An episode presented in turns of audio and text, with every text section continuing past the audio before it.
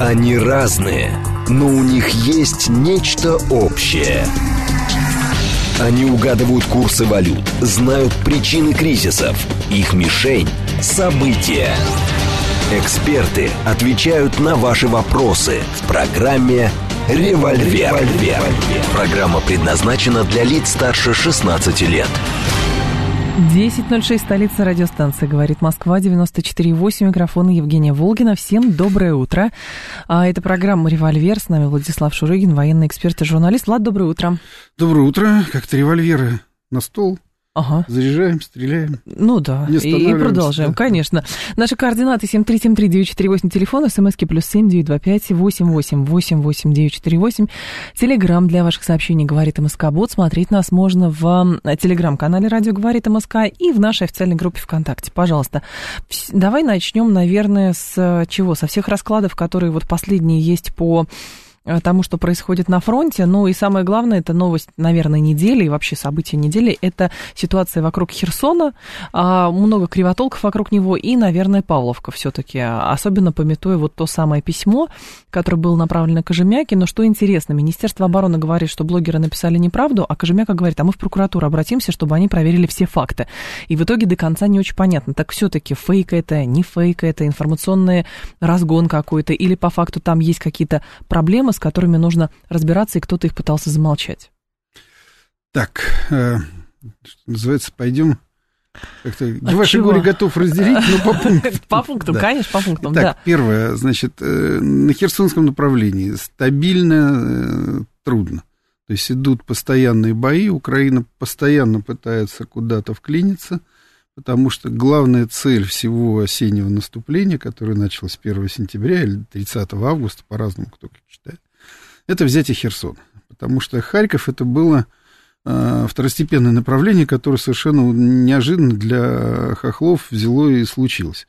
То бишь тонкая красная линия, они ее прорвали, оказалось, что за ней ничего нет, и они Мгм. пошли, пошли, пошли, как на украинском, и пешов, пешов, пешов, пока, в общем, не пришли к тому, где мы сегодня стоим. То есть Так. это было второстепенное направление, и успех там был неожиданный, приятный, но не определяющий, и самое главное, не стратегический. Мгм.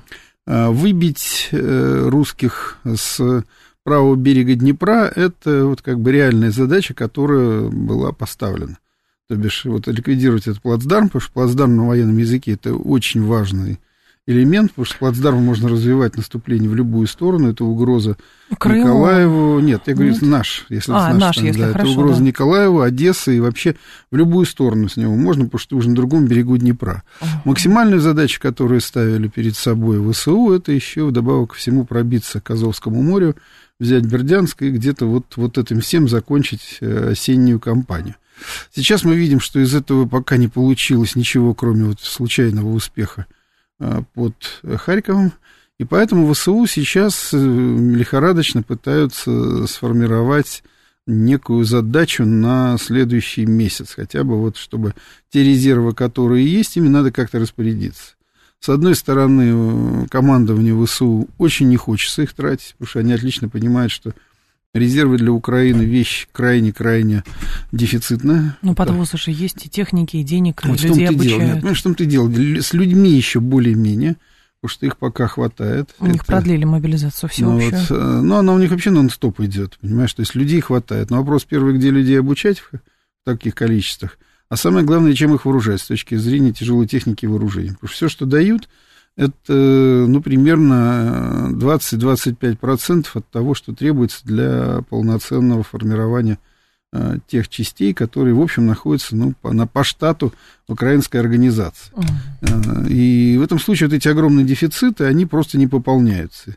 То есть, понимаешь, Украина, это, знаешь, как есть такие, в в ресторанном деле есть такое понятие «готовить из-под ножа». Ну да. Когда ты пришел, при тебе порубили, пожарили и тебе подали. Вот Украина сейчас воюет из-под ножа. То, что ей привезли с Запада, дали, поставили, они лихорадочно там, значит, их как-то модернизировали, подготовили к бою, как, например, там те же самые там македонские танки, которые пришли там после 20 лет хранения в полуразобранном мертвом состоянии, их просто вот в зверином темпе готовили к наступлению, они пошли, и, в общем, э, примерно пятая часть просто встала на, по дороге.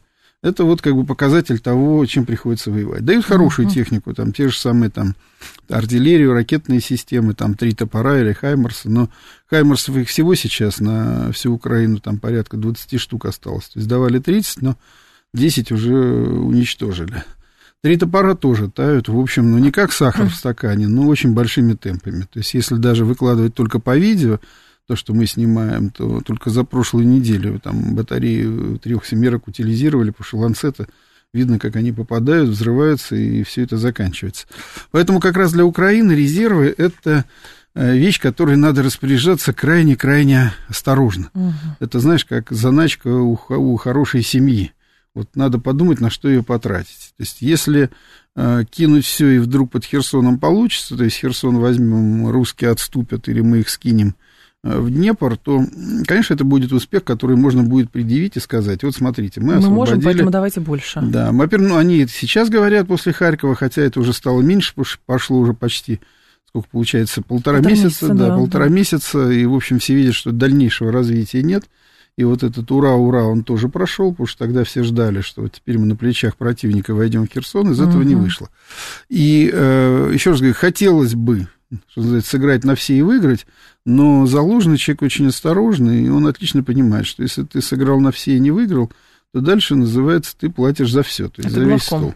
Потому да. что у русских к концу декабря э, на фронт пойдут уже новые бригады и, и полки и дивизии, те, которые сейчас проходят боевое слаживание на полигонах. Конечно, они будут во многом, многие из них еще сырые, многие там будут с какими-то там а, своими нюансами, но это будет уже армия, которая возьмет и появится. А у Залужного сейчас, кроме формируемого под Львовом резервного корпуса, у него ничего нет. А корпус должны были сформировать еще к декабрю, но постоянно из него приходится вырезать э, резервы, чтобы поддерживать штаны на Востоке, в том числе и для того, чтобы поддерживать ту группировку, которая может наступать на Херсон. Поэтому вот сегодня ситуация такая стабильно тяжелая, потому что Украине надо наступать, но э, наступать надо наверняка. Вот я, честно говоря, думал сегодня утром, когда ехал, что в какой-то степени, может быть, это все началось, потому что они там на севере Херсона попытались ударить, угу. по-моему, в районе Снегиревки, что ли, я, честно говоря, не помню. Ну вот, и я посмотрел на карту, в принципе, замысел хороший, то есть наступать вдоль Днепра, с левый фланг у тебя прикрывает Днепр река, а справа ты так потихонечку, что называется, отжимаешь русских и пытаешься сворачивать там с севера на юг фронт. Но, по-моему, все это у них точно так же заглохло как и все предыдущие. Поэтому будем смотреть. Есть еще ведь общественное истерическое сознание, когда там каждую там, неделю мне под большим секретом сообщают, что вот все, мы уходим Но... с Херсона, мы все сдаем. Все сдали, флаг... Да, вот я сегодня должен был проснуться, в очередной раз увидеть украинский флаг над Херсоном, и мне давали, что называется, 100 тысяч 500. Откуда появилось, вот как э, ты понимаешь, как сформировалось вот это мнение, что Херсон а, собираются сдавать, потому что, ну вот я, например, человек, который постоянно в информации копошится и прочее, но и то у меня какая-то вот немножечко закралась, потому что сначала Харьков, потом эвакуация. Понятно, эвакуация потому, что был Харьков, это очевидно совершенно. Вот. Но где гарантии, что нет? Ну, давай как-то, опять же, будем подходить системно. Да. Когда это появилось? Это появилось распоряжение примерно почти больше месяца назад, когда ситуация, да, как раз когда ситуация развивалась достаточно сложно, когда мы понимали, что под Харьковом Украина приостановила, то есть как бы вышла на рубежи и перебрасывает резервы на юг, а когда мы понимали, что у нас на юге воюют там десантники Э, морпехи и, в общем, в любом случае, кого ни назови, но это такие сильно сточившиеся батальоны. То есть это не батальоны, где должно быть там 450, там 500 человек, а это батальоны, в которых оставалось там, в некоторых вообще 130 человек, угу. в некоторых там 200. То есть это были... Э, сильно потертые. Сильно потертые, да. И было понятно, что при таких условиях, если все это произойдет очень быстро, то вполне возможно, что мы и не удержим фронт. Под это дело было решено эвакуировать гражданских. Я считаю, что это абсолютно разумная вещь, потому что нечего держать гражданских под огнем. Это Украина у нас плевать хотела на своих граждан, и мы там штурмовали и Мариуполь, и Лисичанск, и Северодонецк, э, в котором сидели по подвалам жители. Понимаешь, ну, во-первых, это уже наши жители, это наши граждане, мы должны были их как-то спасти, и эвакуация города, который может оказаться зоной боевых действий, это нормально. Я напомню, uh-huh. что в 1942 году э, буквально на подходе Паулюса к э, Сталинграду, когда он же был на окраинах, почти, ну, как бы 90% населения Сталинграда было эвакуировано на левый берег Волги. Это была тоже огромная операция, конечно, там были и потери, потому что немцы бомбили переправы, но, тем не менее, жителей вывезли, не бросили. То есть оставались, но те, кто по разным причинам оставался. Ну, вот. Здесь ситуация та же самая. То есть, во-первых, нам не нужны жители, э, потому что когда ты сражаешься в городе, тебе нужно забежать в подвал, а там люди, то понятное дело, что ты в этом подвале там не можешь устраивать там никакие там опорные пункты, Конечно. ничего. Второе, тебе нужно заниматься тем, что ты все время будешь поддерживать их жизнеспособность. Потому что сами они не выживут. То есть ты должен будешь отвлекать людей на то, чтобы таскать им воду, еду, или в конце концов пытаться их как-то вывести оттуда.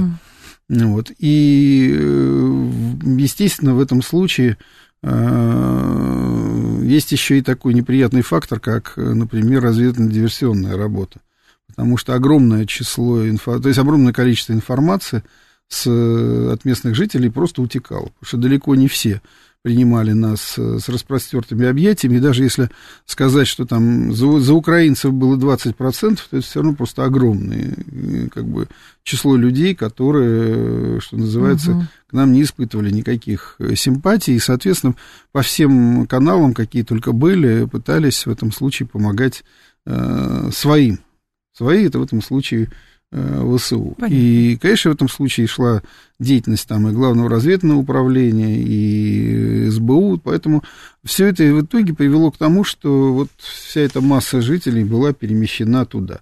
Остались, кстати, в основном как раз те, кто и ждали э, Украину, знаешь, как сейчас там называют, ждуны. Угу. То есть не эвакуировалось примерно процентов 15-20. Ну, э, среди них э, большая часть тех, кто просто физически не мог это сделать, ну, либо совсем немощные, либо, допустим, там у кого там родственники лежачие, там, ну, по разным причинам кто-то не мог. Хотя старались в этом случае вывозить даже инвалидов. И остались те, кто сказал, что не хотим, это наш дом. Ну, и, соответственно, там есть определенный процент ждунов. Но ждунам сейчас просто взяли, отключили весь интернет. То бишь интернета сейчас нет, связи сейчас нормальной нет. Это, ну, как бы это правильно сказать, полоса боевых действий. Понятно. Вот ситуация вот такая. История с э, тем, в каком состоянии находится ВСУ, почему спрашиваю, потому что сейчас э, в прессе, опять же, циркулирует очень много, что вот, вот, вот, вот, вот, давайте переговоры какие-то, тоже непонятно, откуда это идет. То одни говорят, то другие говорят. Но вспоминается в этом отношении цитата Лидлгарта в стратегии непрямых действий. И, а, значит, где написано было следующее. Наиболее разумная стратегия в любой компании заключается в том, чтобы оттянуть сражение, а наиболее разумная тактика в том, чтобы оттянуть начало наступления до тех пор, пока, внимание, не будет подобрано моральное состояние противника и не создаются благоприятные условия для нанесения решающего удара. О, как умно. Ты же какая-то умная девушка. Вот сколько лет с тобой рядом работаю, всегда восхищаюсь. Неизменно. Спасибо. Спасибо. Вот, так. значит, э, обратите внимание, Евгений, Евгений настоящий вот журналист, который вот э, мастер во всех У гостей учимся. Ну, у таких. Ладно, я думаю, ты сама по себе Вот, значит... Э, э, по поводу ну, морального состояния, да. Да, хотел сказать, давай сразу начнем, чтобы как Лиднгард, он, в общем, тоже не самый первый. Я бы в этом случае все равно все восходил еще к древнему Китаю и к Суньзы, который, в принципе, эти же У него предисловие, кстати, именно Суньзы в этой книге. Да, да, да, что в войне побеждает тот, кто как-то умеет побеждать, не начиная воевать. Понимаешь, противник должен быть разбит до того, как он вступит в войну. Угу. Ну, вот. Конечно, все зависит от... Не все, но очень много зависит от а, морального состояния. И нынешняя раскачка темы в последние несколько дней, связанная с перемирием, она как раз а, во многом связана именно с этим. Потому что всем очевидно, что война идет э, очень жесткая, и война уже идет на полное истощение друг друга. И в рамках вот этой стратегии у Украины шансов не очень много. Даже с огромной помощью, которая оказывается, ну, считай, сегодня 75% бюджета Украины это просто прямая помощь. Мы вообще воюем, уникальная ситуация, мы воюем с государством зомби государством, у которого нет своего бюджета. Ну, это сравнивали что, да. как с пациентом на ИВЛ. Отключи да, кислород, да, и он да, умрет. И э, понятно, что в преддверии зимы которая сейчас впереди, в преддверии всего того, что, в общем, происходит, удержать Украину от такого очень серьезной деградации, организационной прежде всего, сложно. И перемирие в этом случае нужно прежде всего Украине, и, соответственно, ее союзникам, там, американцам, НАТО, угу. чтобы Украину, а, стабилизировать пациента, то есть как-то заставить его дышать самого, то есть как-то восстановить какие-то экономические структуры, а, дать возможность армии э, ВСУ, я имею в виду, привести себя в порядок, пополнить э, боеприпасы, нормально укомплектоваться той техникой, тем ручейком, который идет, чтобы он все-таки не на дне все время угу. стояла вода, а чтобы, так сказать, под края долилось, а, подготовить планы на летнюю кампанию и, соответственно, в этом случае по максимуму использовать вот эту передышку. Поэтому я думаю, что сейчас будет очень много различных э, организаций международных, которые будут за всей силы качать теорию прекращения огня. А нам надо? Нам это категорически не надо. Я считаю, что э, если мы дадим себя во все это дело впутать, то мы во многом э, ну, себе проложим дорогу к тому, чтобы летняя кампания в этом случае была для нас сверхтяжелой. Следующее. Да, в этом случае нужно понимать, что сегодня у нас, конечно, тоже не самая лучшая ситуация, особенно месяц назад была, но она сейчас имеет все тенденции к тому, чтобы выправляться. То есть мы видим, что за последние полтора месяца у Украины не получилось наступать ровным счетом нигде. То есть вот та старая тактика просачивания, которая как бы чисто американская, которая хорошо работала, опять же, там на севере, хорошо работала в условиях, когда Э, армия сточилась, когда фронт перфорирован, то есть нет вот такой сплошной линии обороны, потому что просто нет возможности держать э, нужные районы обороны, на них просто не хватает сил. Вот в этих случаях, да, вот эта тактика, когда постоянно фронт прощупывают разведывательно-штурмовые отряды украинские, она работала и работала достаточно успешно. Сейчас этого нет, потому что они их непрерывно теряют, они непрерывно несут потери, потому что двигаясь все время как бы вдоль фронта и пытаясь что-то нащупать, они все время попадаются куда-то либо в огневые ловушки, либо просто под огонь.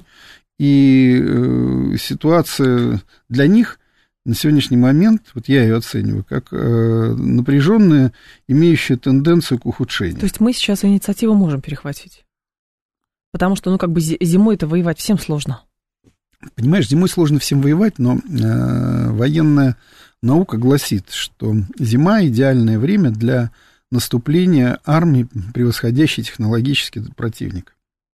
Почему? Потому что зима сама по себе является э, задачами э, как бы повышенной сложности для любой армии. Это, э, ну, я даже не говорю там о простых вещах, там обогрев личного состава, но это возможность воевать в темное время суток, потому что большая часть зимы это в основном темно, темное темно время и холодно, суток. да. Соответственно, у кого больше тепловизоров ночных, прицелов, приборов ночного видения, у кого техника лучше приспособлена к зиме, у кого правильные топлива, правильные присадки, у кого правильная система логистики, то есть, несмотря ни на снег, там вовремя доставлять все на фронт, соответственно, у кого лучше, э, там, э, более приспособлен к зиме, начиная там от авиации, кончая беспилотниками, тот, собственно говоря, и будет определять, uh-huh. то есть держать в своих руках инициативу. И э, в этом смысле, конечно, у Украины очень большие, опять же, проблемы, потому что основное, основная техника на поле боя для пехоты это обычные э, грузовики, потому что бронетранспортеры им передают, но их все равно недостаточно. Там э, танков недостаточно, э, артиллерии недостаточно, несмотря на то, что артиллерия в основном теперь уже западная, очень хорошая артиллерия, в этом случае не будем кривить душой, но в количествах явно недостаточных. И наступать зимой для Украины сейчас, ну, не самая легкая, не самая легкая задача. Поэтому, конечно, они будут пытаться, вполне возможно, как-то насытить войска, опять же, за счет западной помощи всем тем, что нужно для зимы, но посмотрим, что будет дальше. При этом наши слушатели говорят, что, а, значит, а, а, Андрей говорит, вынужден спросить, технологическое производ... превосходство у нас точно есть? И Валерий продолжает, мы армию НАТО не превосходим, техника у нас хуже, чем у армии НАТО, и, соответственно, ну, мы понимаем, что не армия НАТО сейчас воюет на Украине. Ну, во-первых, я бы вообще немножко хотел бы попросить э, того, кто написал, расшифровать, а в чем нас армия НАТО превосходит. Ну, так конкретно. То есть, э, я так понимаю, что если будут речи идти, скажем, ну, о чем? О системах связи, ну, в какой-то степени, ну, да, да, связь наверное. лучше. Но связь это система, если его определять, это все-таки э, система обеспечения, а не ведения боевых действий. Более того, у нас даже в боевых уставах всегда написано, что отсутствие связи не, э, как бы не снимает выполнение боевых задач. То есть любая часть, любое подразделение должно уметь действовать в условиях отсутствия, скажем, обычной связи. То есть в этом угу. нет ничего такого сверхудивительного. Пожалуй, единственное ноу-хау, которое у них работает, у нас пока нет, причем нет непонятно почему, потому что у нас отработано, это э, то, что называется цифровизация войны. Вот, э, у них платформенная такая система. Ну да, у них система, ну это как бы условно говоря, у них работают ОСУ тактического звена, их так правильно называть, которые из себя создают такую единую информационную платформу, в которой действуют их войска. Да, это очень серьезное такое, такое преимущество, но, во-первых, оно не всегда работает, раз. Во-вторых, а, есть вещи, которые его компенсируют. Угу. И третье, повторюсь, мы и сами, в общем, над этими же самыми вопросами работаем. Просто вопрос, почему их не применяют. Потому что та же самая созвездие, то есть та же самая Андромеда ВДВшная, которая была отработана, испытана, отлично показывает себя на учениях, ее почему-то на войну не привезли. Ну, наши слушатели, правда, приводят пример. Хаймарсы, э, говорят, превосходят. Э, артиллерия, количество техники, подготовка польскими и польских и иных наемников. А спутники масковские работают на Украину. Ну, вот, видимо, люди из этого делают вывод. Ну, начнем первое. Хаймарс. Хаймарс. Да. Система очень хорошая. Но, во-первых, эта система, в принципе, э, ее хорошесть заключается в том, что она высокоточна. И она хорошо решает задачи по поражению неподвижных объектов. То есть вот если ты приехал, сел в подвал и сидишь в нем неделю, за это время тебя там увидел спутник или там э, кто-то снял на, на телефон и переправил, то в этом случае, да, по тебе очень точно попадут. Если ты, как это и полагается в любом нормальном бою, э, постоянно меняешь э, свою точку стояния, там перемещаются штабы, перемещаются склады, все перемещается так, как оно в принципе должно быть, как это отрабатывается на учениях, как это делается, то Хаймерс в этом случае ничем не превосходит, ну, к примеру, там наш смерч или наш ураган. Угу. То есть по характеру и по качеству это та же самая система. У нее нет никаких преимуществ в этом случае, кроме, еще раз говорю, высокой точности.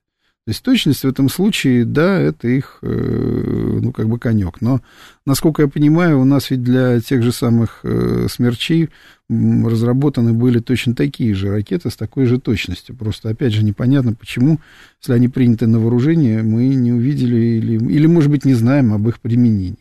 Если говорить об артиллерии, то артиллерия никакой существенной э, как бы, прибавки или тем более превосходства им не дает, потому что три семерки – это как бы хорошие пушки, точные пушки, но они ничем не лучше там наших э, там э, нашей мсты или наших других систем, которые э, работают. А уж тем более, если сейчас все-таки отработают коалиция, она пойдет в войска, то, конечно, в этом случае вообще превосходство будет, ну, как бы перейдет вообще на другую сторону. Вот, поэтому говорить о том, что у Украины есть чего-то такое что, в общем, ей обеспечивает превосходство на поле боя, это вообще тыкать пальцем в небо, это вообще никак. У Украины есть очень серьезные системы, которые позволяют ей в какой-то степени сглаживать наше превосходство по тем или иным направлениям. Но я напомню, что наступление Украины а, было удачным не потому, что у них все это было, а потому что мы себя довели до такого уровня, что у них это получилось.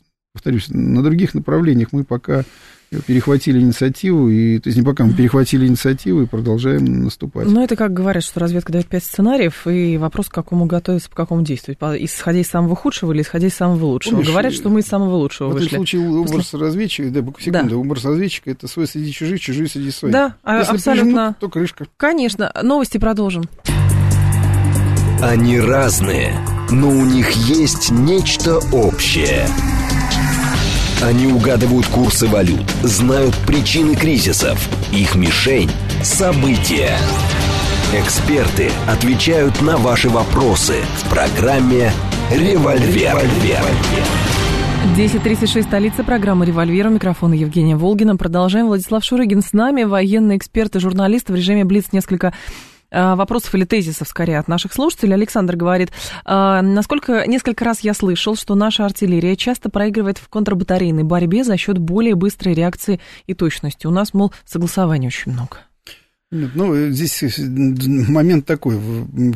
Слушатель просто немножко перепутал. Есть понятие как бы боевого алгоритма, который, особенно на начальном этапе, да, безусловно, мы отставали очень сильно, потому что у нас от момента обнаружения цели до момента открытия огня по ней проходило иногда и 40 минут, и 50 минут, в то время как ВСУ с этим справлялись буквально там за 5-7 минут. Угу. Сейчас даже еще быстрее, там 2-3 минуты.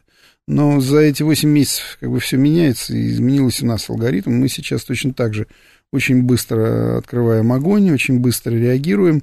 Задача сейчас, э, скорее в этом случае, поднимать уже точность самих систем, которые связаны с тем, что нужно как бы обслуживать орудие. Потому что за эти месяцы настрел на ствол вот таков, что многие просто требуют э, ну, такого, ну, не то что капитального ремонта, но очень серьезной uh-huh. работы с ними. А так, в принципе, сейчас по артиллерии мы им не то что ничем не уступаем, мы по-прежнему их во многом превосходим Э, численно, и по артиллерии мы их, э, ну, кроем, что называется, полностью, то есть мы примерно 4-5 раз превосходим. И это наше ноу-хау, о чем они как бы отлично знают, и о чем они постоянно говорят, что русская артиллерия, она является сейчас основным угу. фактором, который их давит. Насколько наши удары по инфраструктурным объектам на, на другой территории Украины, вне фронта, а все-таки способствуют тому, что скажем так, это сказывается на боеспособности армии, это сказывается на а, способности продолжать держать э, удар с их стороны. То есть я понимаю, что основная цель это вызвать дисбаланс в инфраструктуре настолько мощный, чтобы невозможно было все это починить. Ну, э, здесь ну, оценки в этом случае не будут точными. Почему? Потому что Украина еще 6 месяцев назад полностью засекретила все данные по эффективности наших ударов. Они нигде их не публикуют, они не докладывают об их, mm-hmm. э, как бы об их результатах. В лучшем случае говорят э, там губернаторы там, о проблемах с энергетикой, это ну, единственное, да. что они себе позволяют. Но, например, там какой-нибудь уничтоженный склад, который там взлетел на воздух и виден со всех сторон Киева, мы узнаем не из официальных сообщений, а, из телеги. а только из телеги. И то в этом случае все уже начинают там заклеивать нижнюю часть, чтобы не могли определить, из какого окна это все было выложено.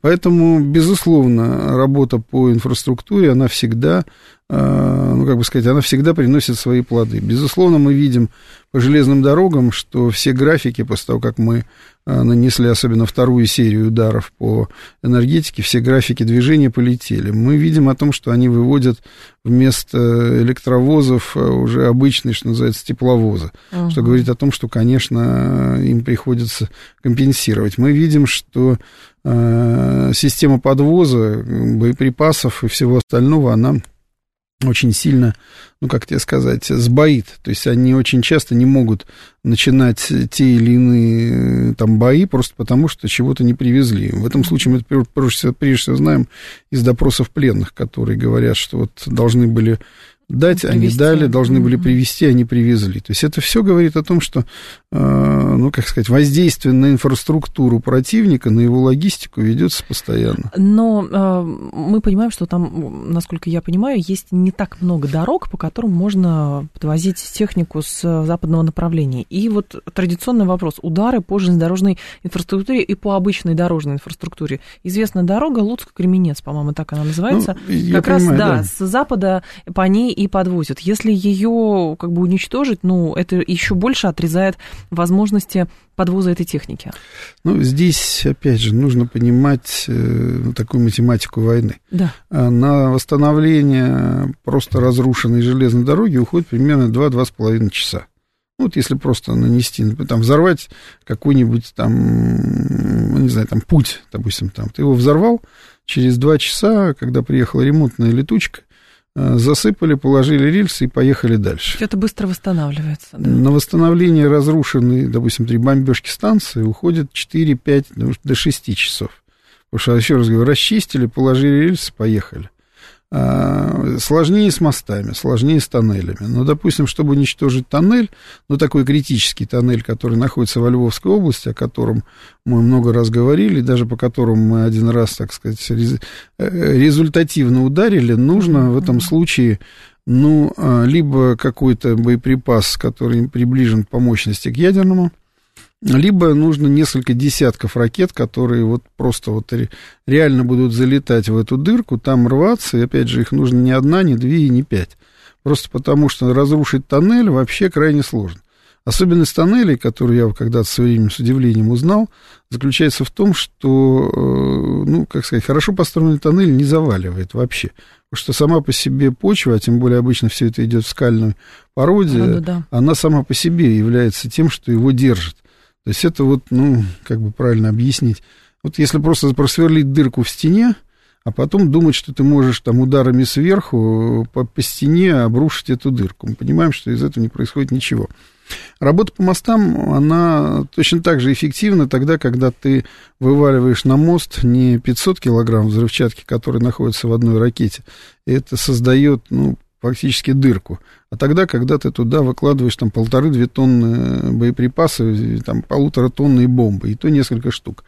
А, главная проблема в этом случае их туда доставить. У нас э, с конца марта, начала апреля авиация перестала работать по территории Украины именно с глубокими залетами. То есть во фронтовой зоне мы работаем, на какие-то налеты вглубь мы используем только крылатые ракеты. Почему? Потому что американцы на себя взяли основную роль в информационном обеспечении украинского спутники ПВО. Еще. Угу. Ну, спутники здесь меньше. Основная задача, это, то есть основное на себя взяли, это самолеты дальнего радиолокационного обнаружения типа АВАКС над Польшей, аналогичные дроны над Черным морем, которые, как только наш самолет, что называется, отрывает переднюю стойку от полосы, они это тут же передают на украинские командные пункты, и украинское ПВО, которое в, как бы в нормальном состоянии сидит все время выключенным в засадах, оно просто получает в последний момент команду э, включиться, ему дается азимут движения цели, высота, скорость, и они разворачиваются в эту сторону, буквально там минута-полторы, идет пуск, и они опять же выключаются, сворачиваются и уходят. Вот на этом деле нас, ну, то, что называется, приземлили. И в этом случае долететь до мостов вот с таким количеством, э, с такими бомбами мы просто физически не можем. А тратить там полтора-два десятка калибров на то, чтобы, опять же, там, ну, на неделю вывести мост из строя, Короче, нерентабельно получается. вот почему мы все время говорим об Антоновском мосту, и нам все время пеняют, вот смотрите, как Украина... Смогла остановить, да. Все очень просто, потому что дальность стрельбы до Антоновского моста примерно от, ну, до, до, до фронта больше 30, не больше 30 километров а дальность стрельбы Хаймерса 75. И, соответственно, ты можешь просто вот этими Хаймерсами доставать, это, в принципе, обычное РСЗО, ты можешь ими доставать до моста уверенно, тем более, что он высокоточный. Угу. И если бы у нас, условно говоря, были мосты через Днепр, которые мы могли бы доставать нашими ураганами, мы бы, конечно, это делали. Но у нас э, единственный, который теоретически мы как-то можем дотянуться своими вот такими комплексами, это мост в Запорожье. Но, опять же, уже почему мы по нему не стреляем, я не могу сказать. Наверное, потому что еще есть 20 мостов через Днепр, кроме него. Но про инфраструктуру понятно. Очень интересно, конечно, поговорить о том, как э, все-таки сейчас, э, какова ситуация с мобилизованными, с их обеспечением, потому что Суровикин докладывал, вот, ну и мы знаем, а, в некоторых регионах возникли фактически конфликты а, мобилизованных и губернаторов. Где-то губернатор вышел, что-то про э, странное проговорил, другой вообще не вышел. В общем, стран, странная история. И в этом отношении в телеге я всегда вижу сравнение. А, например, то, как экипированы кадыровцы, то, как экипированы пригожинские, и то, как экипированы, а, значит, мобилизованные, где губернатор не побоялись и деньги бросили, все закупили, и те из других регионов, где фактически их просто бросили, потому что не я вас призывал, и вы идите, что сами ищите. Почему такая разнополосица? Ну, наверное, это прежде всего связано с тем, что у нас действительно слишком неравных условиях экономических живут регионы. Понимаешь, ну, я про глупость губернатора Курска, который просто не очень понимает и не очень следит за языком. Что вообще говорить, происходит? Ага. Говорить не буду, потому что, возможно, он совершенно другой человек, но тебя поймали за язык, что называется. Но я отлично понимаю, что дотационные регионы, у них э, не то, что каждый рубль расписан, но им деньги для э, каких-то, скажем, серьезных закупок взять просто негде. И многие из них, опять же, не только дотационные, многие из них еще находятся в глубоком минусе. То есть они сидят в кредитах, и э, в этом случае губернатор больше думает все-таки не, не над мобилизованными, как теоретически должен был быть, а, условно говоря, где натянуть денег на пенсии или там на ремонты школ. И э, в этом случае я думаю, что такая вещь должна, конечно, решаться, решаться все-таки э, созданием каких-то прямых субсидий. То есть нужно, безусловно, вот от этой э, очень прекрасной, красивой частной инициативы, когда там, условно говоря, там Тюмень или там какой-нибудь нефтеносный регион или какой-нибудь э, богатый регион со с плеча может одеть там всех там в какой-нибудь там мультикам или еще во что-то, там, или там ботинки э, норвежского производства зимние или еще что-то, то нужно все-таки переходить к тому, что должен быть такой как бы, ну не то что всероссийский фонд, но должен, должен быть какой-то единый котел, из которого это можно очень быстро и оперативно решать. Казалось бы, таким котлом э, до, должно было стать Министерство обороны и его склады, но что-то как-то пошло не так. Ну, во-первых, не совсем так, Нет? но надо понимать, что, э, как, э, все так, да не так. Угу. В чем так? Э, значит, э, безусловно, э, те запасы, которые были созданы Минобороны, они были, создавались для а, совершенно другой армии. То есть мы же не готовились к большой европейской войне. Мы имеем на сегодняшний момент ситуацию, при которой мы ведем войну, которая нигде, ни строчкой не прописана ни в каких наших, ну, там, основополагающих военных документах. Ни в военной доктрине его нет, понимаешь? Большая европейская война считалась э, нонсенсом с начала двухтысячных считалось, что либо нас ждет большая ядерная война, если конфликт с НАТО. Когда все сразу и быстро. Да, понятно. когда все сразу быстро. Либо это будет локальная война по принципу там сирийской кампании или там Грузии. Заметьте, во всех локальных войнах мы, эта вот армия, которую мы строили, отработала на 5 с плюсом. Угу. А когда вдруг оказалось, что армию нужно сходу увеличить там в 3-4 раза, вот тут и пошли все баги. А Пригожин знал. Ну, что значит Пригожин Нет? знал? Пригожин все делает... Предполагал. Нет, Пригожин просто начал, все делает за счет того, что, во-первых, он не государство, он считает свои деньги. Он в этом случае, э, в этом случае действует очень гибко. И второй момент заключается в том, что у него еще и свои источники денег. Надо понимать, что Вагнер – это компания, которая зарабатывает, ну, реально, не скажу, что там много миллиардов, но она зарабатывает. Там Вагнерцы работают в Африке, в разных странах на очень таких выгодных экономических объектах. Они где только не работали, где только не интересы Вагнера не, не стоят. Поэтому, mm-hmm. да, есть огромный бюджет, который э, Пригожин, который является по-настоящему государственником и тратит не на э, блэкджек их шлюх там где-нибудь э, на Лазурном берегу или подарки каким-нибудь пострадавшим от э, преследования гомосексуалистов, лишь бы его разблокировали счета. А он держит деньги здесь здесь и деньги тратит э, в том числе и на Вагнер. Поэтому, uh-huh. да, он молодец, как сегодня очень хорошо прочитал такую шутку, что сегодня э, Пригожин из себя представляет такого э, нового Минина. По большому счету так и есть. Минин у нас создавал ополчение, Пригожин его тоже создал. Минин его возглавил, Пригожин тоже возглавляет. Так что вот угу. э, главное отличие в том, что у нас, слава богу, еще царь на месте, и не приходится в этом случае выгонять поляков из Кремля.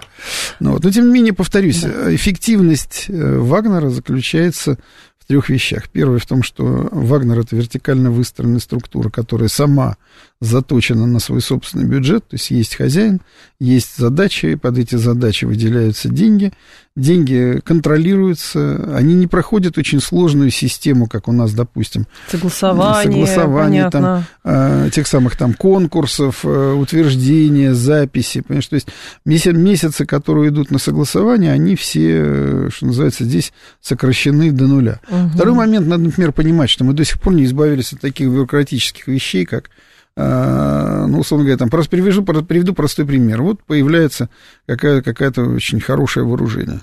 Вооружение пошло, всем оно нравится, но все говорят, ребята, вот у этого вооружения справа ручка, но это об эту ручку уже много голов разбито, и нужно срочно переставить налево. А это невозможно сделать чтобы это сделать, нужно, опять же, а, провести испытания, нужно утвердить это, и нужно, скажем, это отдельными документами оговорить. Вспоминается скетч «приклеить или прибить». Совершенно точно. Понятно. И вот эта система, которая... До сих пор есть. До сих пор есть, ее нужно срочно ломать. А, но Суровикин, который отчитывается, действительно мы можем говорить, что с момента прихода Суровикина а, ситуация резко начала меняться?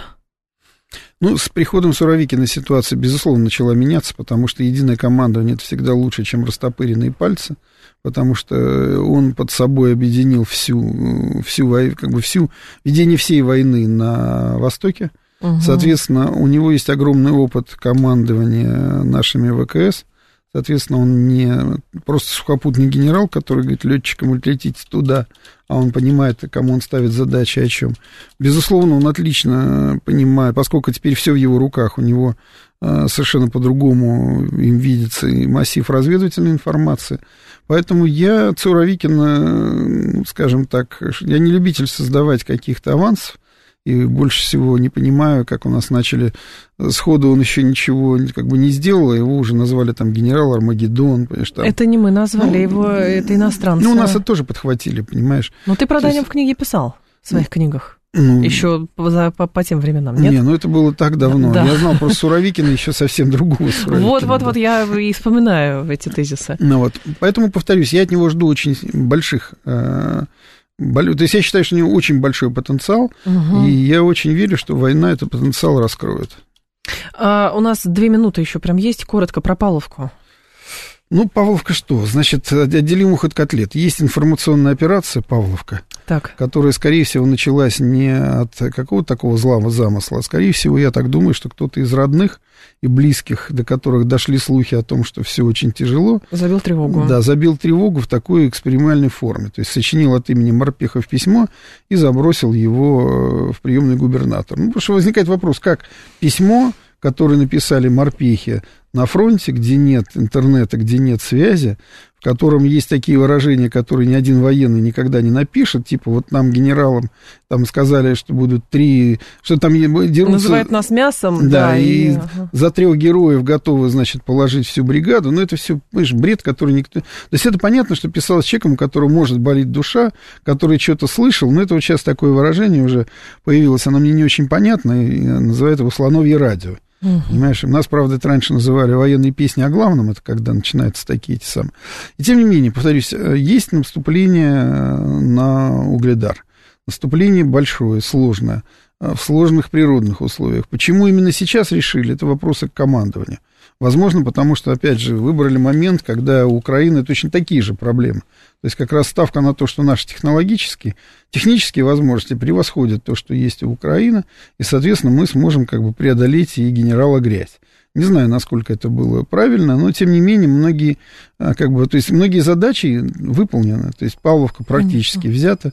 По всем остальным направлениям тоже периодически движемся, периодически останавливаемся. Точку во всей Павловке поставили вчера сами морпихи, которым просто дали возможность высказаться, то есть что они думают.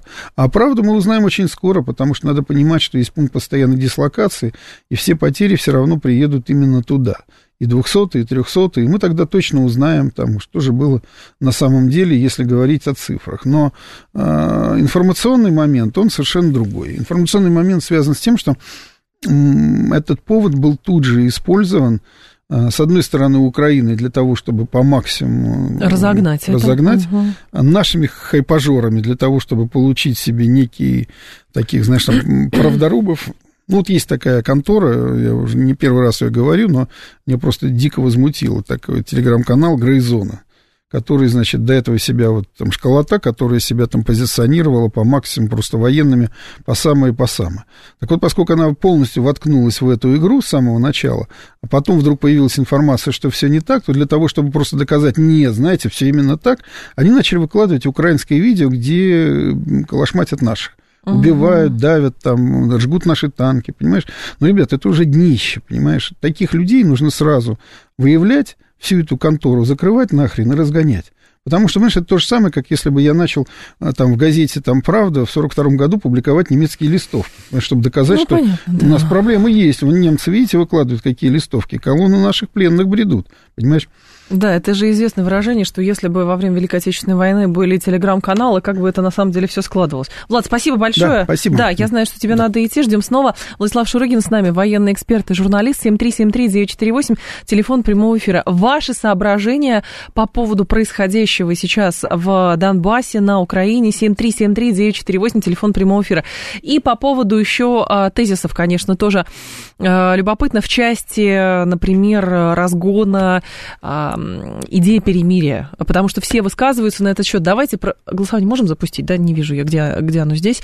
А, давайте так, вы склонны считать, я напомню, что ты с Владиславом Шуригиным в следующем, что все-таки нам ни в коем случае сейчас на перемирие не надо идти, иначе мы дадим а, время для Украины, чтобы набраться снова силами, обучиться, а, денег раздобыть, а, обогреться, плюс оружие какое-то, а, чтобы им обеспечили. В общем, мы только дадим им повод набраться сил. Вы говорите, что все-таки сейчас действительно здравая идея некоего перемирия, то есть или заморозки конфликта. 134, 21, 35.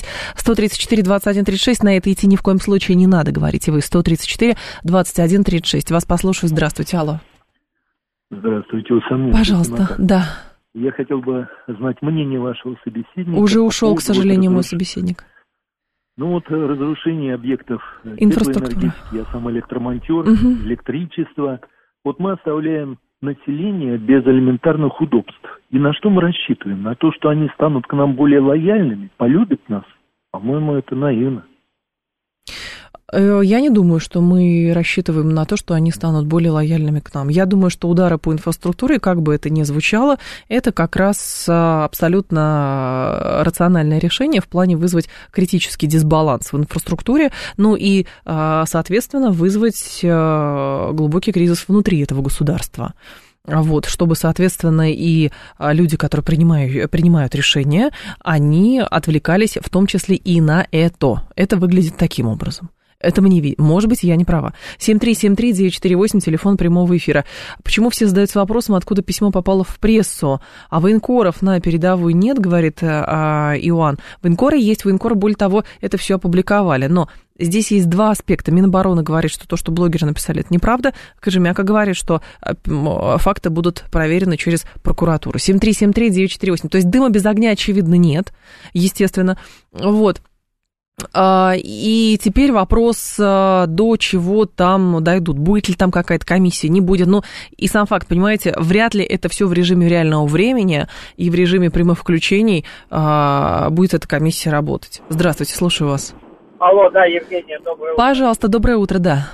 А, ну, вы знаете, я бы все-таки а, ни в коем мере бы не шел на перемирие. Я объясню, ну, представьте себе, если бы, допустим, в 43 году когда пошел перелом, мы бы э, заключили угу. перемирие по Германии. Чтобы они набрались силы, да. Да, чтобы они набрали силы, перегруппировались и так далее и тому подобное.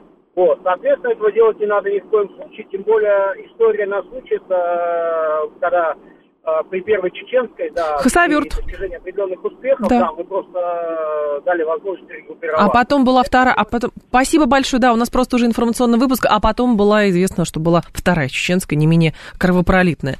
А если мы пойдем на переговоры, потеряем все, одни разговоры о перемирии деморализуют как фронт, так и патриотов, даже заморозка конфликта в нынешнем состоянии будет однозначным поражением нашей страны, говорит Владимир. А еще какой мир они убить нас хотят, всю нашу нацию, идем до конца, говорит Мелкий. А, итоги голосования, товарищи. Все, кто проголосовал, абсолютное большинство, вообще 100% говорят, ни в коем случае на какое перемирие соглашаться не надо, это очередная ловушка. 11 часов информационный выпуск. Я с вами прощаюсь до 2 часов дня. В 2 часа дня поток, а в умных парнях у нас сегодня специалист по санкциям. Будем про санкции говорить.